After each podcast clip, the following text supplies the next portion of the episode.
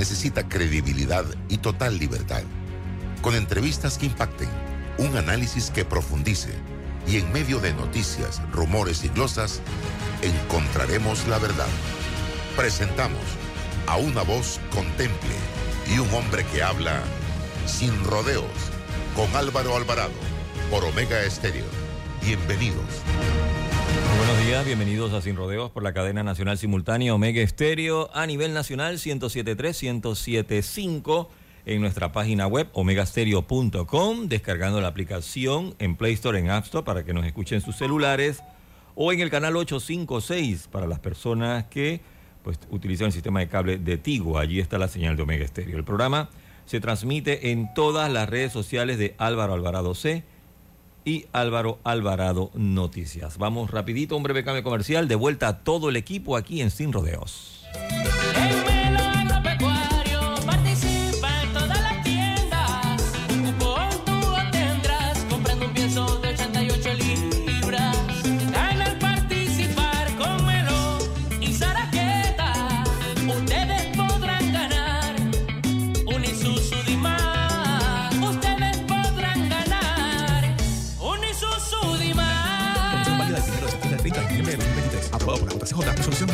FLES 2023, 22 de 9 del 1 de septiembre de 2023. Para términos y condiciones ver www.almacenesagropecuarios.com slash promo-melo. Lo que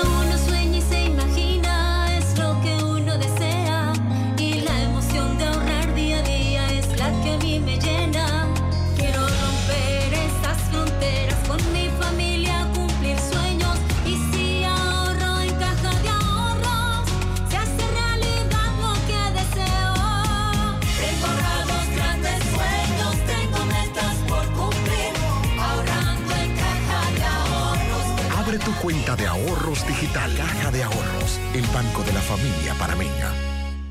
Hutchinson Port opera los puertos de Balboa y Cristóbal, ubicados en el lado Pacífico y Atlántico del Canal de Panamá. Sirven como una ventanilla única para los servicios de transbordo y logística en América Latina y el Caribe. ¿Quieres llegar a Venao evitando el tranque? Entonces es momento de reservar con Air Panama, ya que gracias a nuestro hub del aeropuerto Alonso Valderrama en Chitré, podrás conectar en solo 30 minutos con tu destino final sin pasar largas horas en el tráfico y con la seguridad y tarifas competitivas que solo Air Panama te ofrece. Disfruta de vuelos con horarios que se acoplan a tu necesidad. Vuela alto con nosotros reservando en airpanama.com. Air Panama, la línea aérea que mueve a Panamá. Evoluciona con e-commerce de Global Bank. Impulsa tus ventas con nuestro servicio de comercio electrónico. Conoce más en www.globalbank.com.pa. Global Bank, primero la gente. Hace más de 15 años empezamos a celebrar el Día de las Madres con los mejores artistas en concierto. Por eso, este 7 de diciembre en Plaza Amador seguimos la tradición, pero a lo grande. Scotiabank presenta La Rumba de la Década. Directamente desde la hermana República de Colombia, Carlos Vives. Carlos Vives, celebrando sus 30 años de carrera musical. Además, desde la Isla del Encanto, el eterno cara de niño. Con todos los éxitos que ya conoces, Jerry Rivera. Jerry Rivera. Panamá, el Comando Tiburón. Asegura ya tus entradas en ticketpluspanamá.com y tiendas Deli Gourmet. No te confundas, el verdadero homenaje al Día de las Madres es con nosotros. La rumba de la década. 7 de diciembre, Plaza Amador. Homenaje al Día de las Madres, celebrando los 30 años de carrera de Carlos Vives. Una mega producción de Show Pro. Te invita sin rodeos. La remodelación de tu casa no tiene que esperar. Solicita hoy tu préstamo personal desde el 7% de interés. Ver condiciones en www.creditcorbank.com. Visita nuestras sucursales hoy o llámanos al 800-7555. Credit. Cuenta con nosotros. La tuneladora Panamá ya está en nuestro país. Una ingeniería alemana de vanguardia para concluir el túnel de la línea 3 del Metro de Panamá. Este importante paso nos acerca a un sistema de transporte más eficiente y seguro que beneficiará a más de 500.000 habitantes. Metro de Panamá, conectando el oeste con la ciudad. ¿Quieres quedar a la altura con tu familia, tus amigos, tu pareja, tu esposo, tus hijos? Prueba 1820, un café 100% de altura. Escápate con Mastercard y Caja de Ahorros. Sé uno de los dos ganadores de un viaje a París o a las Islas Griegas con todos los gastos pagos. Además, gana fabulosos premios mensuales. Participa por cada compra de 50 balboas o más realizada con tu Mastercard débito de Caja de Ahorros. Entre más uses tu tarjeta, más probabilidades tienes de ganar. Y si aún no la tienes, solicítala ya. A viajar se ha dicho con Mastercard y Caja de Ahorros, el banco de la familia parameña. Ver términos y condiciones en www.cajadeahorros.com.pa. Agáchate, agáchate. Oye, bájale al PlayStation, que no me dejes escuchar la película. La velocidad que necesitan todas las personalidades de tu hogar. Solo en Más Móvil. Contrata mil megas con 25% de descuento todo el 2023 por 37.50 mensuales en másmóvilpanamá.com. Bueno, me voy a comer con una estrella. Mm. Espérate, ¿y tu esposa sabe? Claro, ella sabe que la estrella del sabor es American Star. Y por eso en la casa comemos delicioso. American Star, el tasajo, jamón, chorizos y embutidos más suaves, económicos y con el sabor que le gusta a todos. ¡Oh! ¿Me invitas a conocer esa estrella? Busca la estrella roja y azul American Star, la estrella de tu cocina. La tuneladora Panamá, fabricada en Alemania, llevará a cabo la excavación y revestimiento de 4.5 kilómetros del túnel por debajo del Canal de Panamá para culminar la construcción de la línea 3 del metro. Este es un paso significativo hacia un sistema de transporte más eficiente y seguro para todos. Metro de Panamá, conectando el oeste con la ciudad. Hutchinson Ports administra y opera los puertos de Balboa y Cristóbal, ubicados en el lado Pacífico y Atlántico. Están conectadas por ferrocarril y una carretera transcontinental con una distancia de 80 kilómetros. Scotiabank presenta Carlos Vive, Jerry Rivera. 7 de diciembre, Plaza Amador. Homenaje al Día de las Madres. Asegura ya tus entradas en ticketpluspanamá.com y tiendas Deli Gourmet. Una mega producción de Showpro. Te invita sin rodeos. Date el trip que tanto soñabas. Recorre el interior del país sin preocupaciones ni tranques. Con la nueva conexión de Air Panama podrás llegar en solo 30 minutos a provincias centrales. Viaja con varias frecuencias semanales hacia el aeropuerto Alonso Valderrama de Chitré y conecta desde el hub de provincias centrales con Coclé, Herrera, Los Santos y Veraguas. Vuela alto con nosotros reservando en airpanama.com. Air Panama, la línea aérea que mueve a Panamá. Ahorrar en Credit Core Bank te da más. Abre tu cuenta de ahorros, recibe gratis el primer año de anualidad de tu Visa débito y hasta 10% de cashback. Ver condiciones en www.creditcorebank.com. Visita nuestras sucursales hoy o llámanos al 800-7555. Credit Core. Cuenta con nosotros.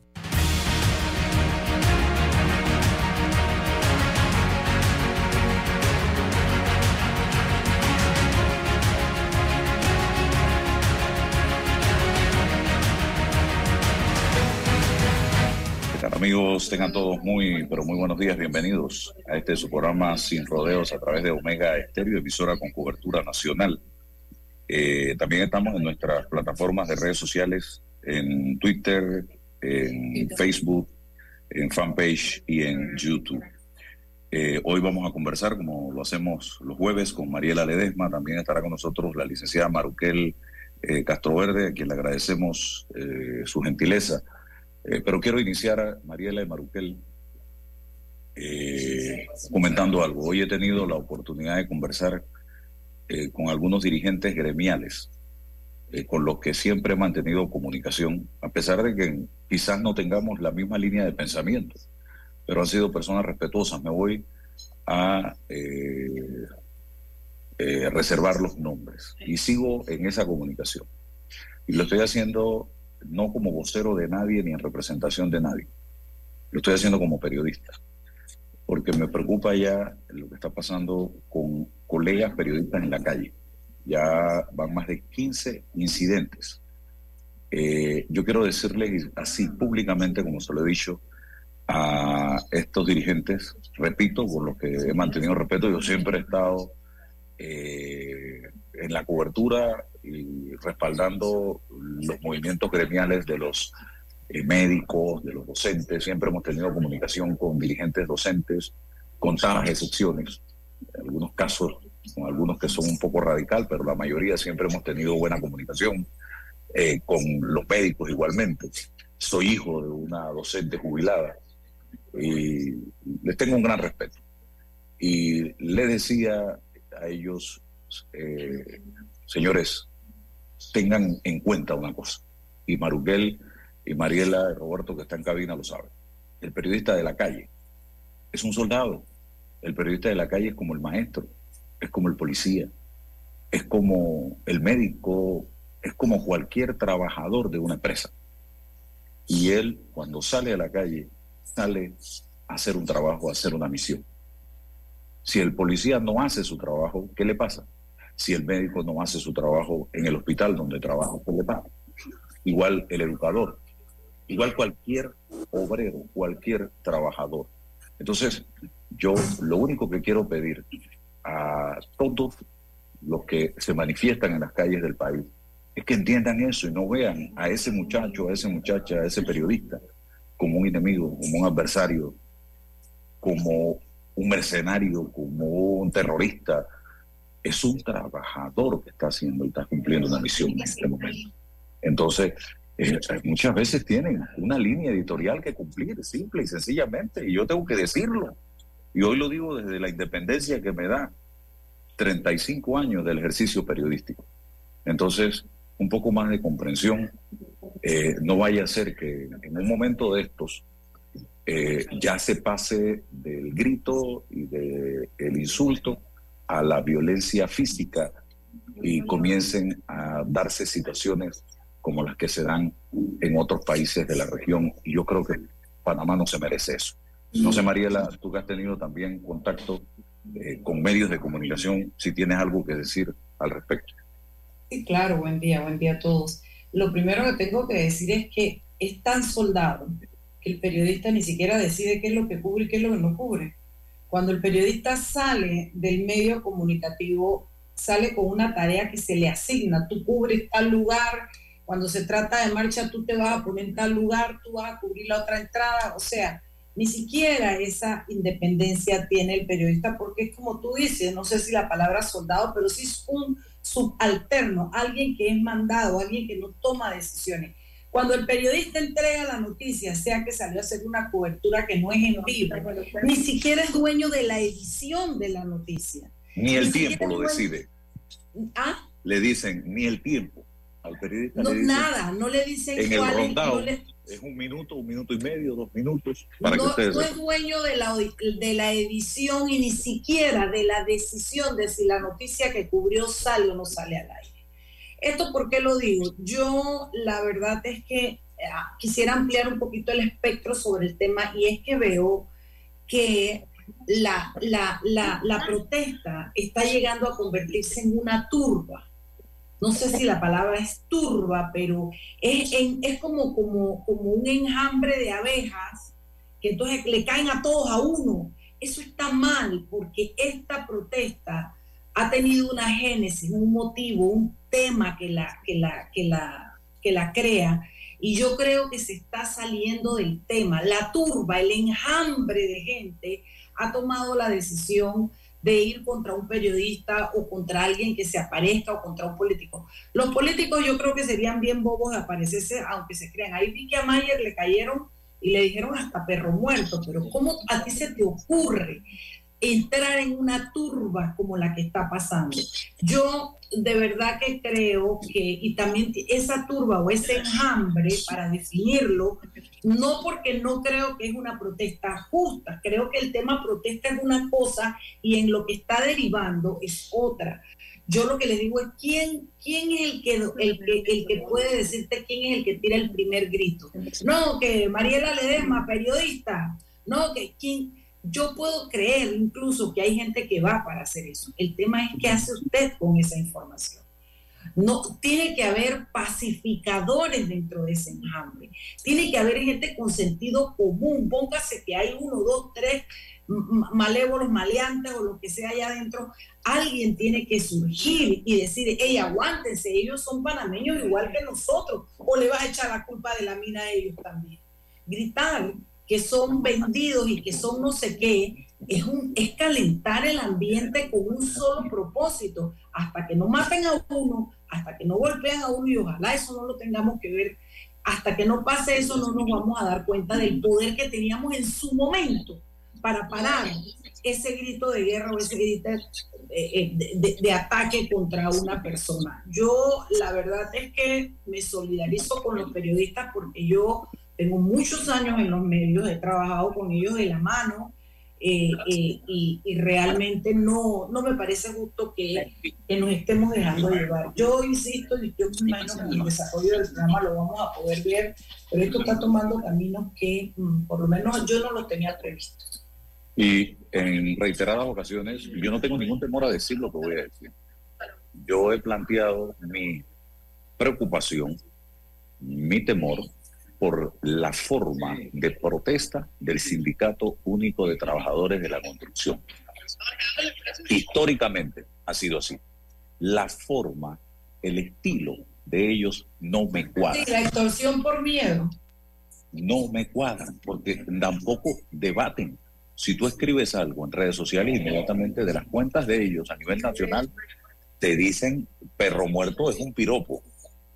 Y eso no puede ser porque el argumento, si yo te si yo digo que el, Sindicato Único de Trabajadores de la Construcción es un movimiento de izquierda, ¿yo estoy mintiendo, Mariela? Yo no estoy mintiendo.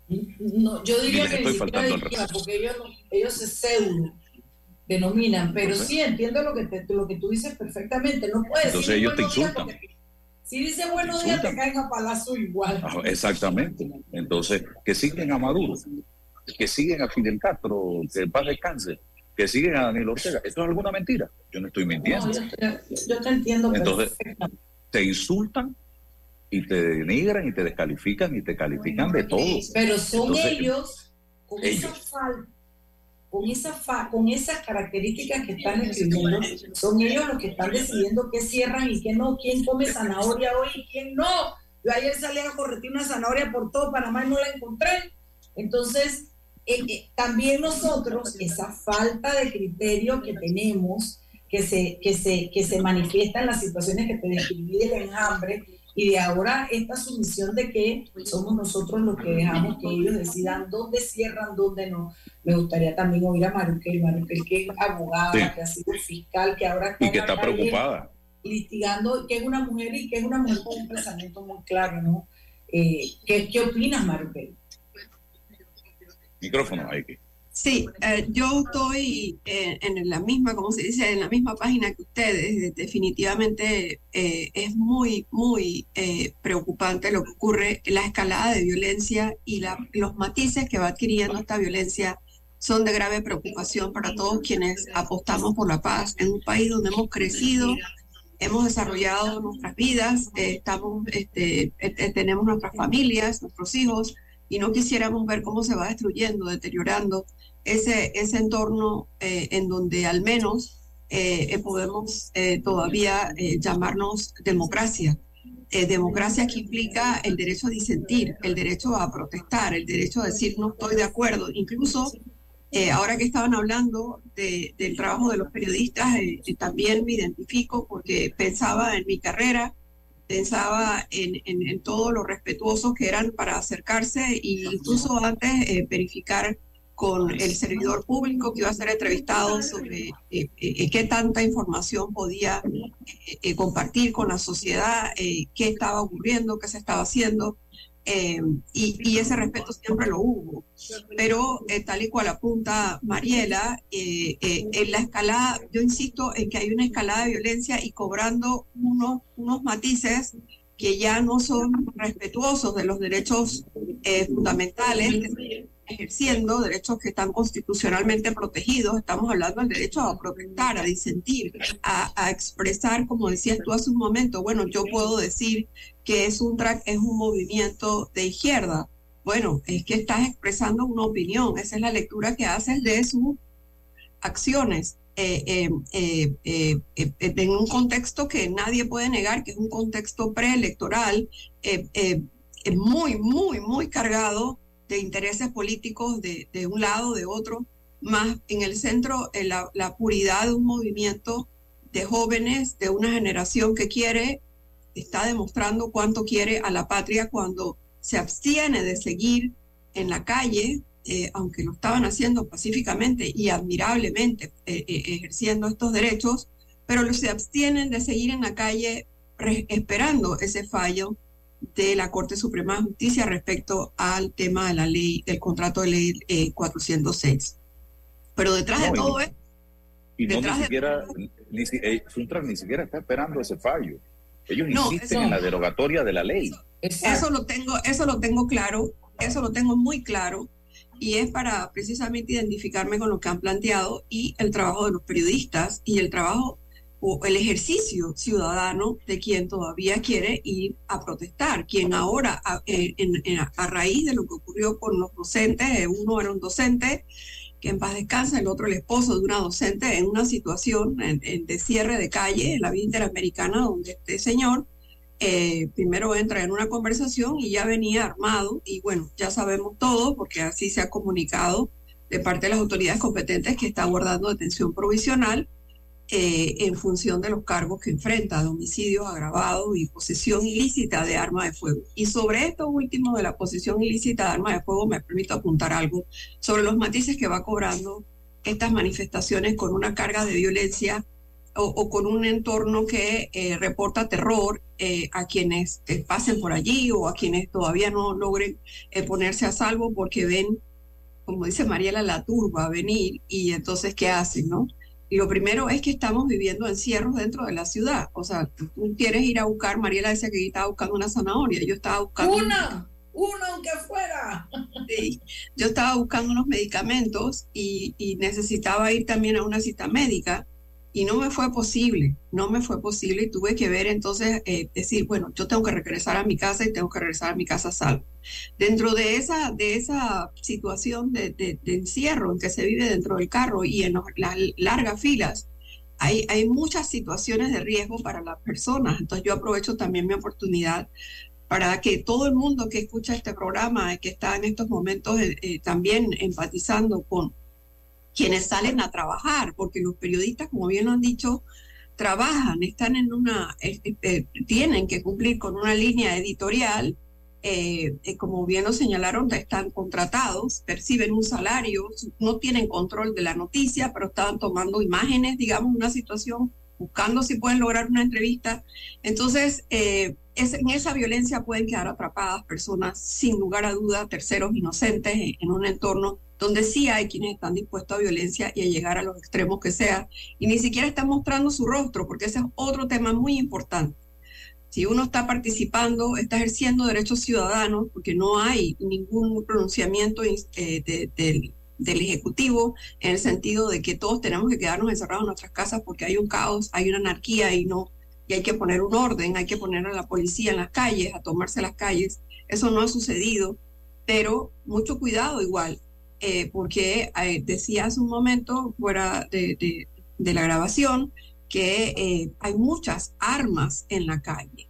Hay muchas armas en la calle con permisos vencidos o sin permisos y no sabemos en qué momento, desgraciadamente, alguien se puede plantar frente a nosotros, nosotros creyendo que estamos ejerciendo en paz, por la paz, ejerciendo derechos ciudadanos y hasta ahí llegamos es solamente por querer intentar un diálogo, porque somos ciudadanos que queremos la paz, el restablecimiento completo de la paz.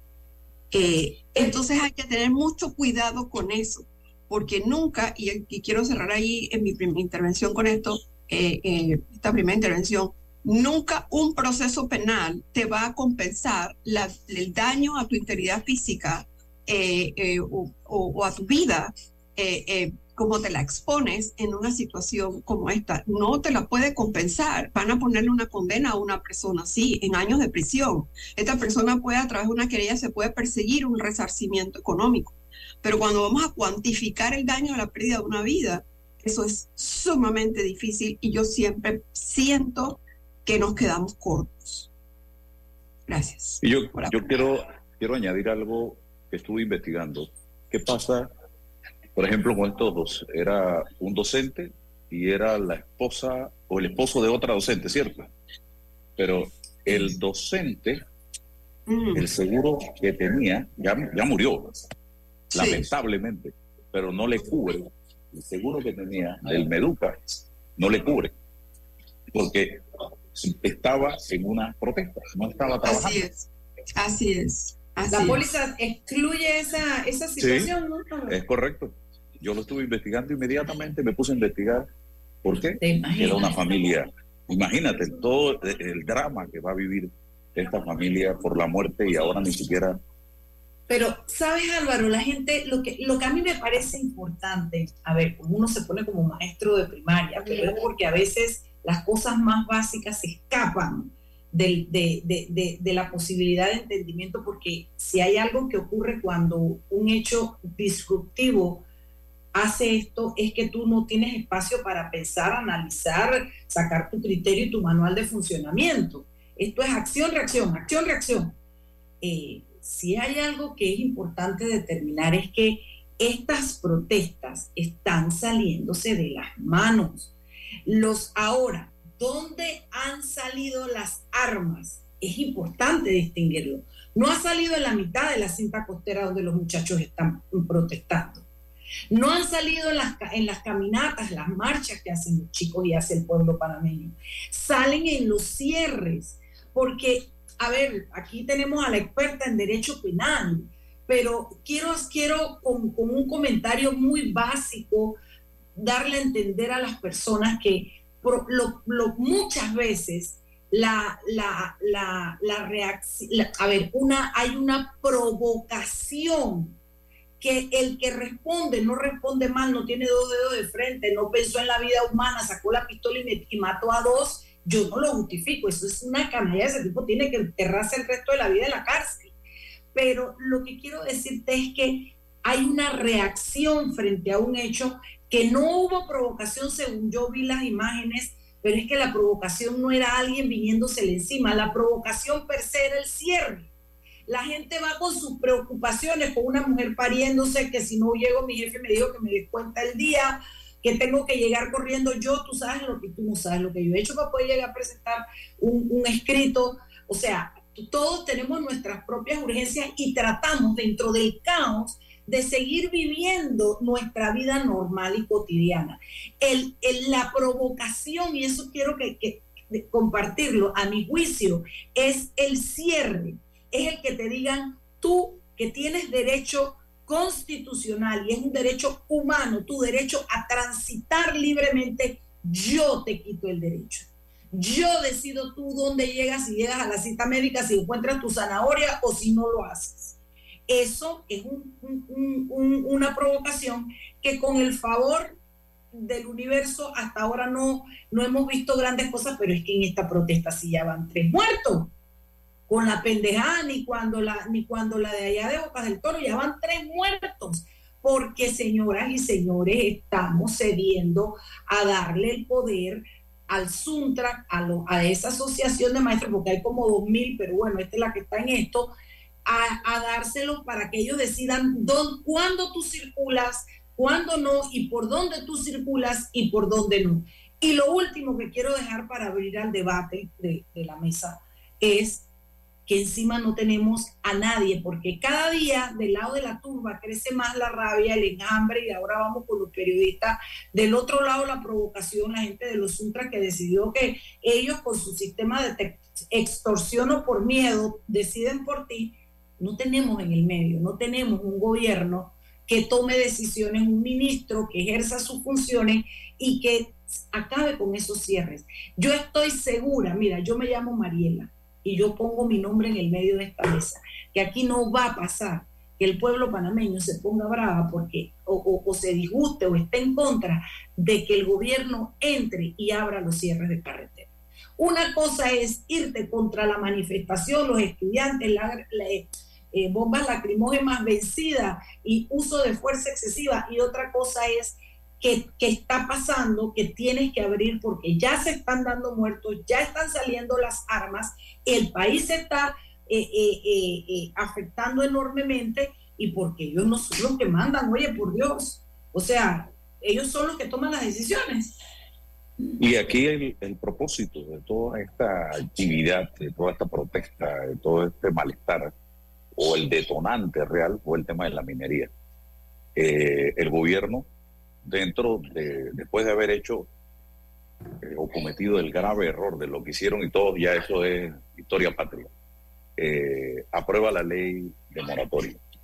Y ahora se está a la expectativa de eh, lo que decida la Corte Suprema de Justicia, pero la Corte no, los tiempos de la Corte no son los tiempos de los cierres de calle.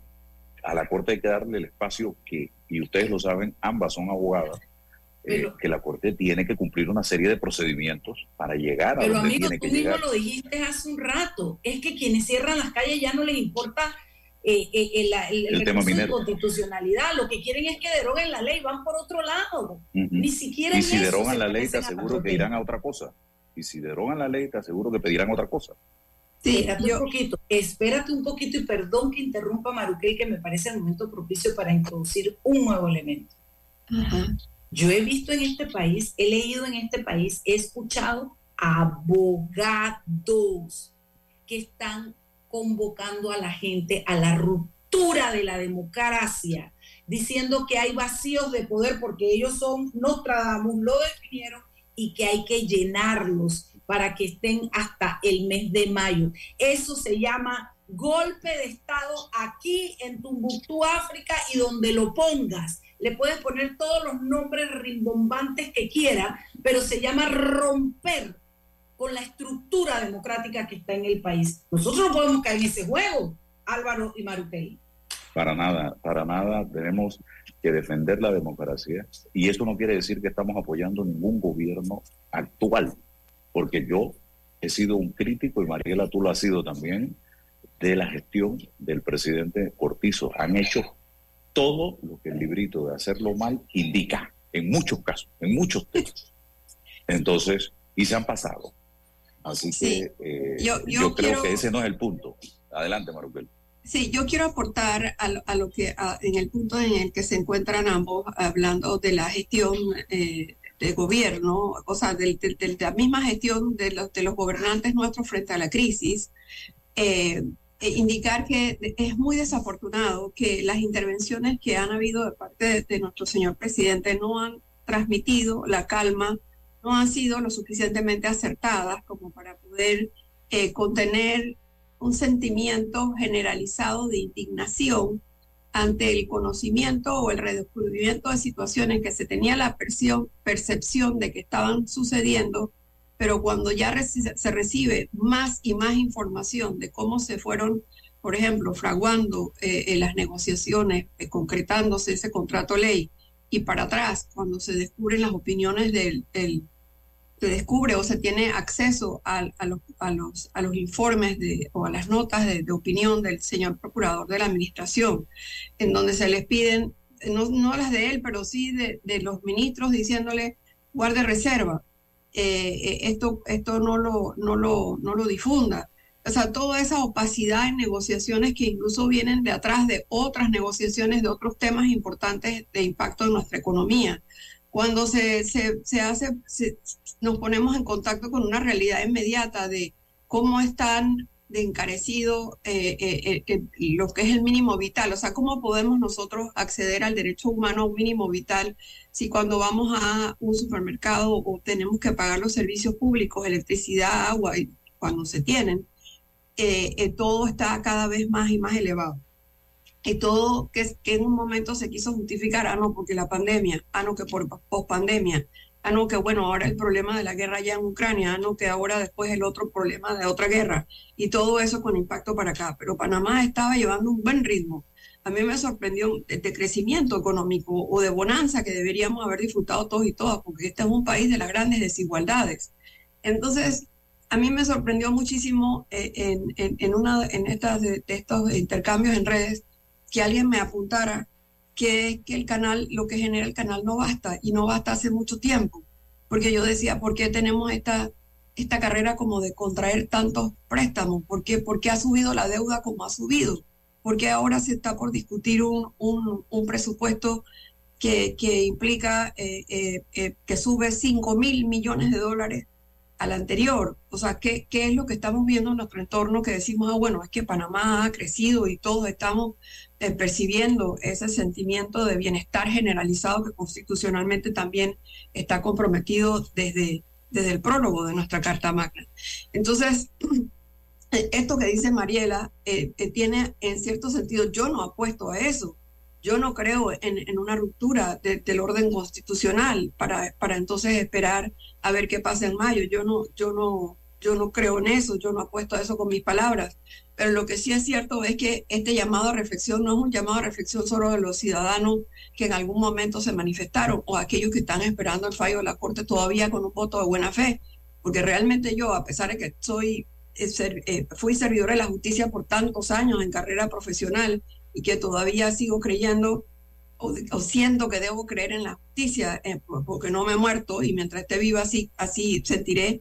Pero la verdad que es increíble pensar que por tantos años estuvo esperando ese fallo, que lo hubo y que luego hubo otros tantos años que no se publicó en Gaceta, eh, eh, que no se tuvo en, formalizado el fallo para que surtiera sus efectos.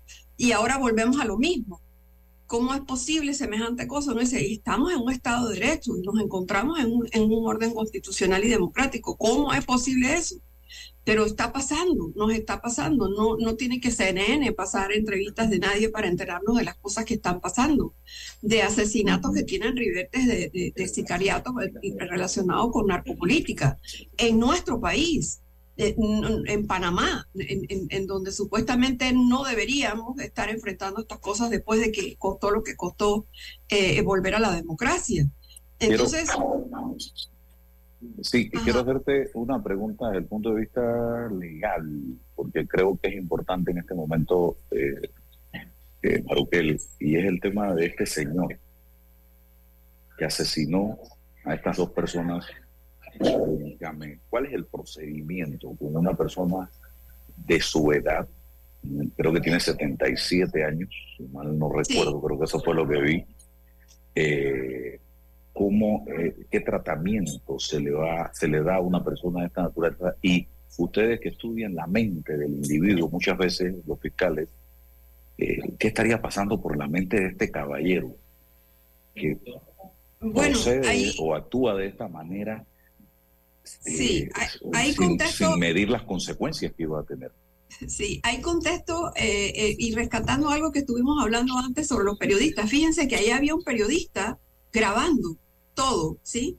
era impresionante porque él, él estaba grabando ¿qué? un cierre de calle, estaba grabando él, la Interamericana con unas largas filas de personas con miles de problemas, seguramente porque si uno está en la calle va para algún lado eh, eh, no creo que estos sean los tiempos para estar paseando, pero bueno, a alguien se le puede ocurrir pasear, pero queda atrapado en esta situación. Para contestar tu primera pregunta, eh, ayer fue la audiencia de legalización de la aprehensión. luego de, se imputan los cargos, se le imputaron cargos por homicidio agravado, una infracción del artículo 131 y 132 del Código Penal con agravante del numeral 10 del Código Penal, que es el, para causar la muerte de, de, la persona, que en este caso fueron dos, se usó arma de fuego disparada y que en un lugar frecuentado por personas al momento del hecho. Ahí había cualquier cantidad de personas que pudieron haber sido alcanzadas por estos disparos eh, em, que causaron la muerte. Lo que hemos visto, porque es un caso emblemático, casi de texto, estábamos viendo como una película de terror, con una gran carga de violencia, no solo para quienes presenciaron el hecho, sino para quienes estuvimos viendo ese, ese video.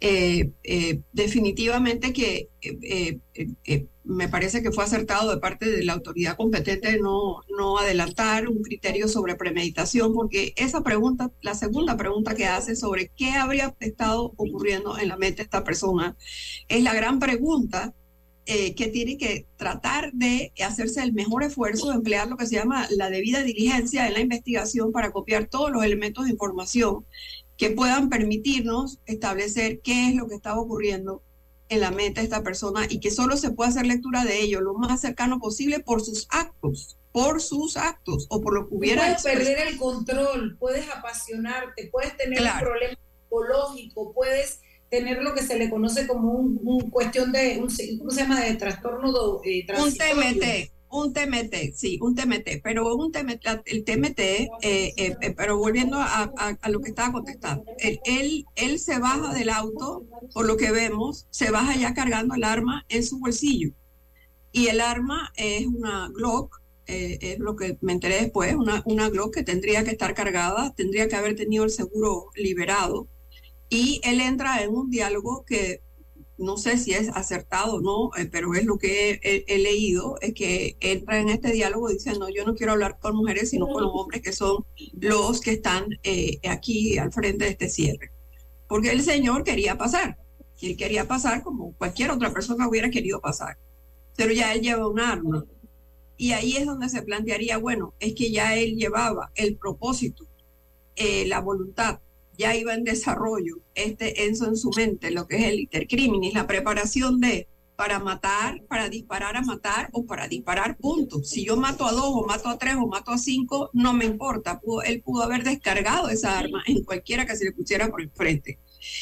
Eso es lo que se ve de los videos. El señor con su edad, para contestar tu pregunta, el artículo 238 del Código Procesal Penal, lo que pasa es que eh, eh, condiciona esta aplicación de la detención provisional, porque bajo este sistema, el sistema penal acusatorio, es de la estructura, es decir, decir, la columna vertebral del sistema o la lógica del sistema, el diseño del sistema es en respeto a la dignidad humana y coartar la libertad ambulatoria de, eh, de, manera absoluta en internamiento cautelar debería ser la última de las medidas a las que se recurra. Entonces, hay consideraciones eh, que, que, se, que, se, contemplan como excepciones a la aplicación de la detención provisional, aun cuando se cumplan todos los requisitos de ley eh, planteados en el Código Procesal Penal para, para justificarla, cuando todas las otras medidas cautelares no, se puedan eh, deducir por los hechos, por la gravedad de los hechos, por cuántos cargos fueron, por, por el riesgo que implicó para todo el mundo, por el peligro que representa, lo que se llaman los peligros procesales, que esta persona representa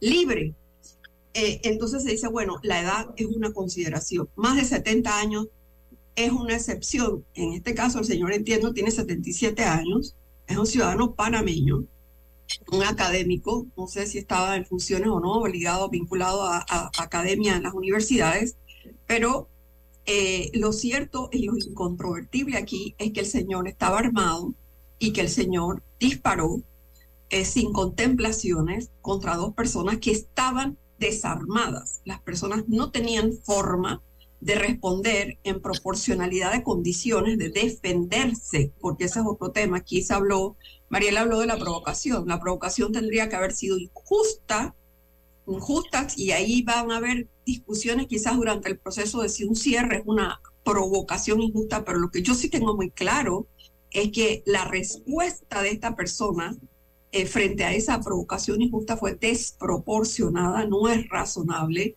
no se justifica, no la veo justificada. Y el TMT, al que en un momento eh, Mariela hizo, que pensó que podría ser algo así. Es una construcción jurídica, no es ni siquiera con asiento en una patología mental. Tendría que demostrarse durante la investigación que es un TMT, un trastorno mental transitorio.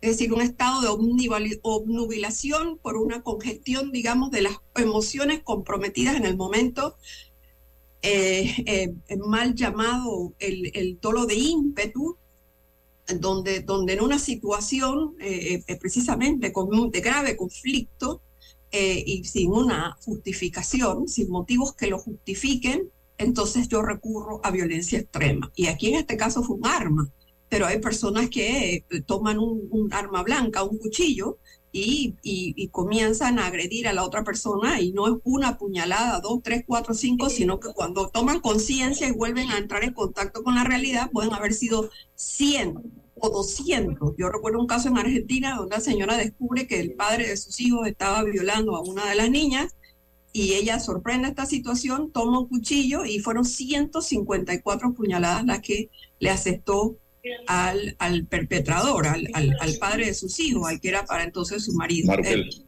sí. ¿Cuál pudiera ser la pena para una la pena, la pena máxima, que comete estos dos homicidios? Sí, la pena máxima en nuestro código penal, en nuestra legislación, es 50 años de prisión. 50 años de prisión.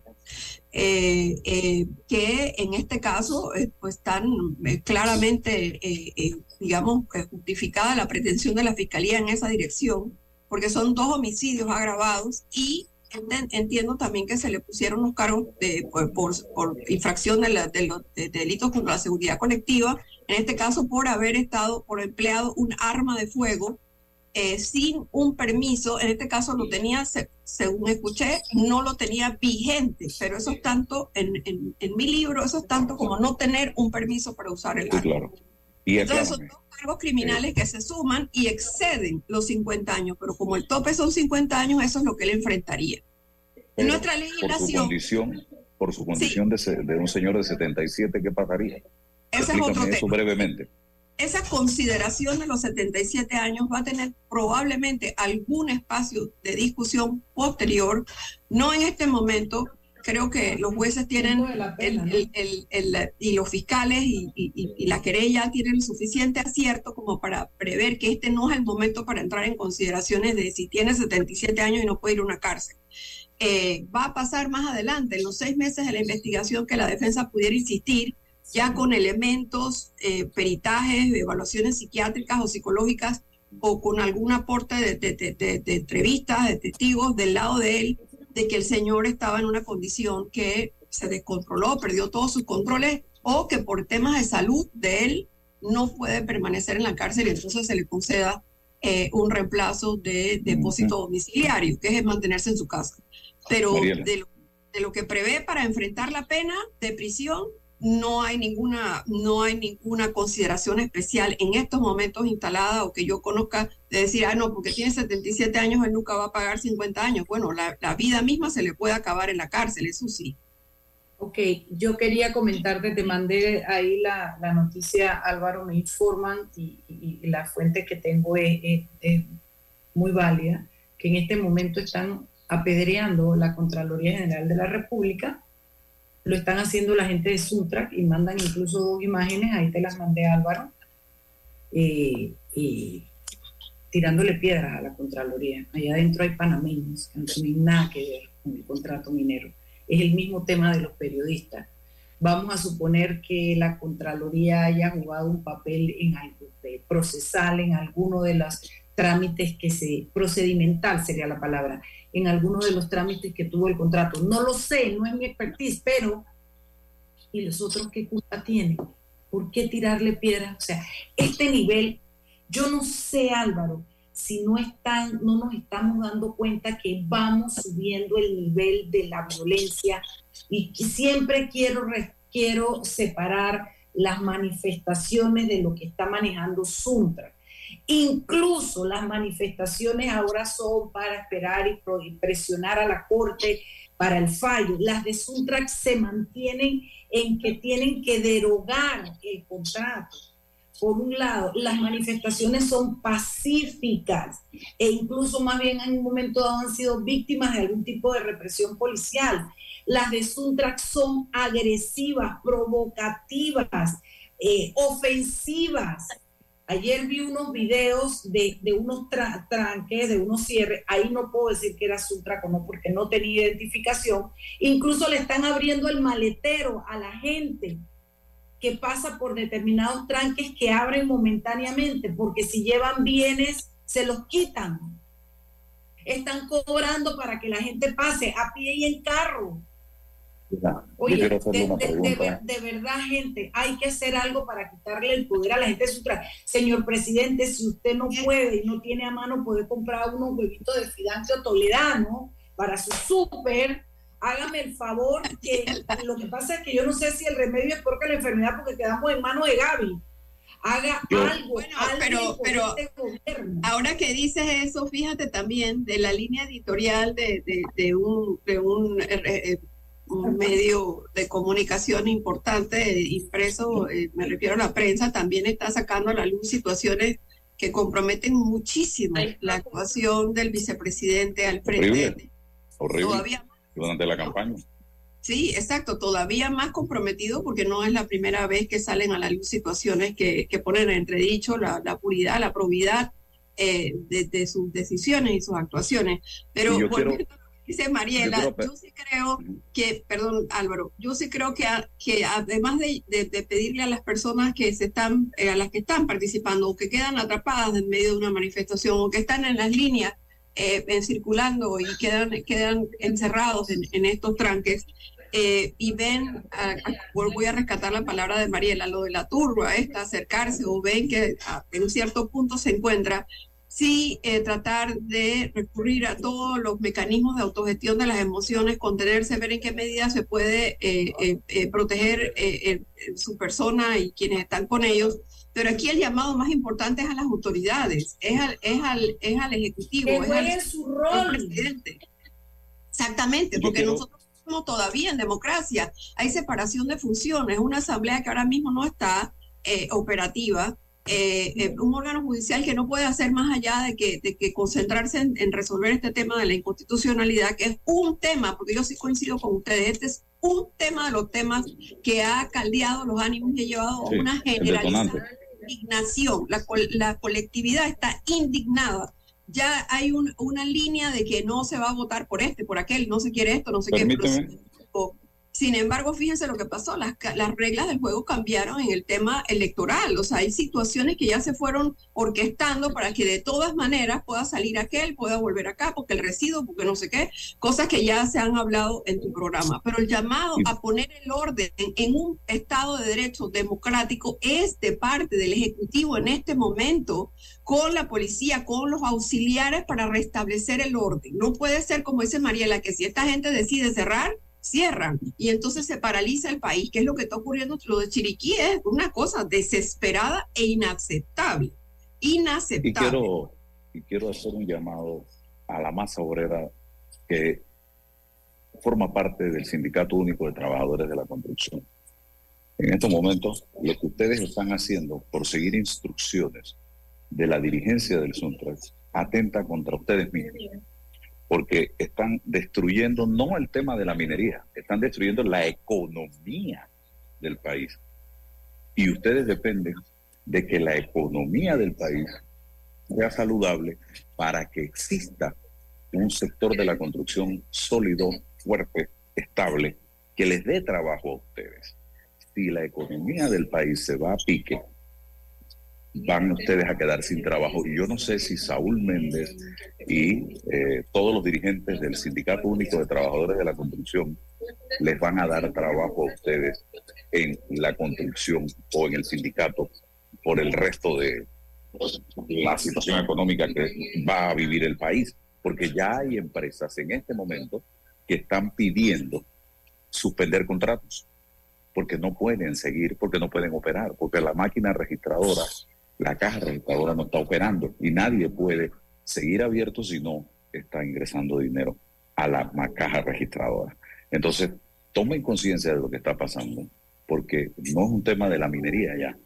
Yo creo que el tema de la minería es cuestión del trámite que está haciendo la Corte Suprema de Justicia.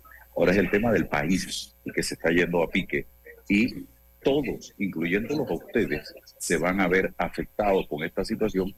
Sus familias, sus hijos van a quedar sin el sustento diario, señoras y señores, y no va a haber quien pueda mantenerlo. Para Hay que tengan dos claro. términos, hay dos términos que yo quisiera que sacaran del vocablo de esta situación actual. El primero es corredor humanitario. Yo no quiero un corredor humanitario, yo quiero que me dejes ejercer mi derecho de libre tránsito. Y el segundo se me olvidó, Álvaro, viste, por tu y tu edad y por ser un viejo se te olvidan las vainas. Yo, no, sí, definitivamente. Así que el llamado eh, a la calma, no caigamos en estas provocaciones. Y Mariela, creo que tiene eh, algo importante que anunciar también, una actividad que va a estar Ay, tan desarrollando. lindo mi Álvaro. Mira, Álvaro es bien duro, bien codo. El tipo tú no le sacas un ceviche, pero no le sacas una hojaldra, pero ni que le. Pero él es un hombre noble con su amiga María. Bueno, yo creo que es noble en general. Sí, claro, gracias por acordármelo, amigo. Tengo un seminario, mi querida Maruquel Castro Verde. Estoy metiéndome a la parte. Yo tengo un alma de maestra y yo antes requería de los medios para dar esa, esa entrevista, esa, eh, ese servicio. Ahora yo encontré un aula gigantesca en las redes y ahora acabo de organizar un seminario de pensión de alimentos porque en la pensión de alimentos no se necesita abogado, lo puede hacer cualquier panameño, panameña. Entonces es un tema muy recurrente y además afecta tanto a nuestra sociedad. Y me he inventado un seminario de pensión de alimentos al mejor precio que puedo darle porque montar el seminario también tiene su estructura y también tiene sus costos, que son 30 dólares. Y voy a comenzar a darlos periódicamente para que la gente tenga acceso. Este seminario es el sábado 25 de noviembre, de 2 de la tarde a 5 de la tarde, pensión de alimentos. Está dirigido a los colegas, está dirigido a los estudiantes de Derecho y al público en general para que se pueda manejar el proceso de alimentos y sus aristas, como los desacatos, el aumento, la disminución, que incluye, cómo se saca todo. Vamos a tener preguntas y respuestas. Y yo los invito a que vayan a mis redes, siempre Mariela Ledesma Abogado, Mariela y estamos en Instagram, estamos en, Facebook, estamos en, en TikTok y en X, anteriormente conocido como Twitter, promocionándole. Voy a ser el primero. Yo no le tengo miedo a la pantalla ni pena. A mí no me da pena ni sacarme los mocos en la televisión. Yo, yo eh, esa pena no la hago. Pero sí tengo un poquito de ansiedad y de temor porque es la primera vez entonces lo he reducido a 30. Ayer cuando revisé creo que ya habíamos vendido la mitad, lo sacamos la semana pasada.